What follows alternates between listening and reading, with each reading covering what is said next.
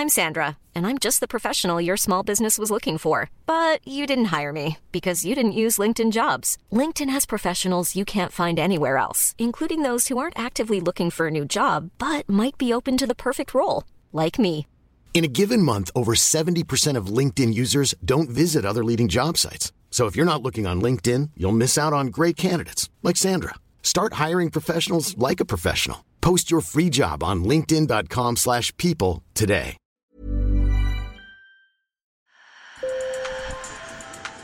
Bonjour. Hello. Hola. Marhaba bikoum. Sur le fil, Le podcast d'actu de l'AFP. des nouvelles choisies pour vous sur notre fil info. Connaissez-vous le nom de Gabi Petito? Cette jeune américaine est partie en voyage en van dans les grands parcs de l'Ouest américain avec son compagnon, un certain Brian Laundrie. Sur les réseaux sociaux cet été, le couple partage beaucoup d'images qui peignent un périple idyllique à leurs quelques milliers d'abonnés. Début septembre, Brian revient avec le van, mais sans Gabi. La jeune femme a disparu. À ce moment-là, le pays s'emballe et les réseaux sociaux commencent à chercher Gabi. Thomas Gropalo a appelé Léa Doplé, journaliste de l'AFP au bureau de Washington. Elle a suivi cette affaire qui a provoqué l'emballement des internautes. Sur le fil. Alors le point de départ, c'est en juillet.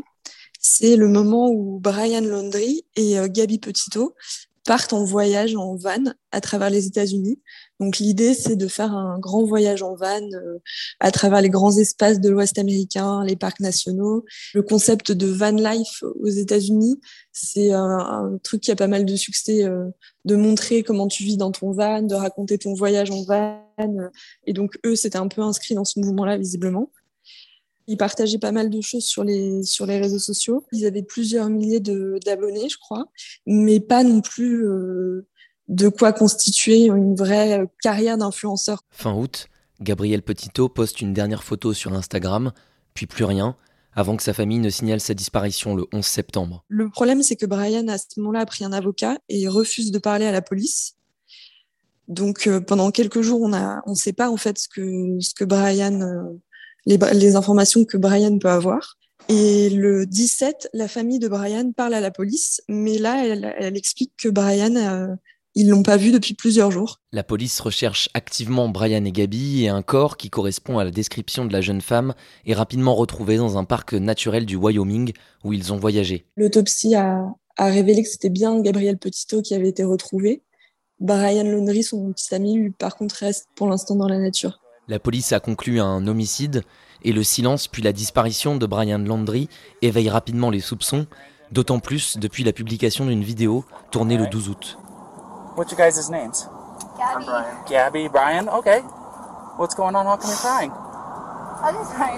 C'est en fait une vidéo filmée par un policier pendant une intervention. Ils avaient été appelés pour ce qui semblait être une dispute entre, euh, entre le couple. Et en fait, on voit Gabi qui pleure. I was distracting him from driving. I'm sorry. Can I get you to step out of the vehicle for me? euh, qui a l'air très très ému. Brian qui explique Um, qu'elle a tendance à s'énerver, qu'elle lui a lancé son portable. On voit un peu les, les deux qui racontent leur version à- aux policiers. Mais ce qui est clair, c'est qu'il y a visiblement eu un problème entre eux. Yeah, I don't know. It's. Quand cette vidéo sort, au moment où Gabi a été portée disparue et où lui ref- refuse de parler à la police, forcément ça montre euh, Brian Laundrie sous un, un jour qui est pas très favorable.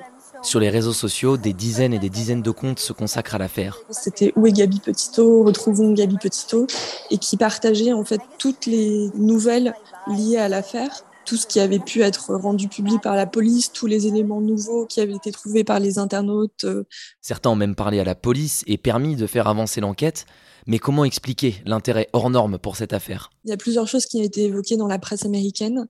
Il y a déjà le fait que c'est une femme blanche et les disparitions de femmes blanches ont tendance à être plus couvertes que les disparitions de femmes afro-américaines, par exemple.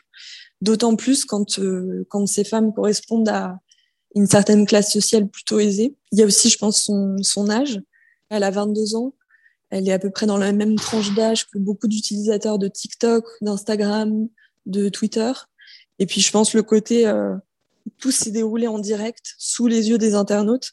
Ils ont pu suivre chaque étape, euh, jouer aux enquêteurs, chercher les indices sur les réseaux sociaux. Et, et je pense que ça a contribué à captiver un peu les, le public. Aux États-Unis, chaque année, 600 000 personnes disparaissent dans la nature. Sur le fil, c'est fini pour aujourd'hui. Merci de nous avoir écoutés. C'est bientôt le week-end, vous avez du temps, et pour attendre le prochain épisode de Sur le fil lundi, je vous conseille d'écouter le nouveau podcast de l'AFP. Il s'appelle Le poison de Poutine, et on vous a glissé un lien dans la description de cet épisode. N'oubliez pas de vous abonner et de nous laisser des étoiles. Bon week-end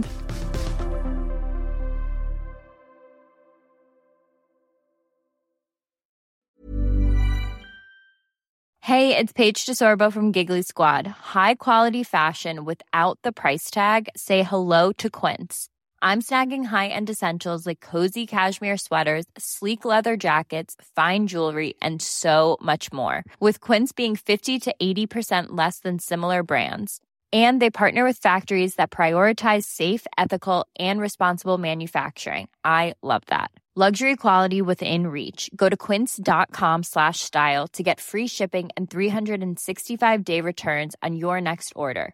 Quince.com slash style.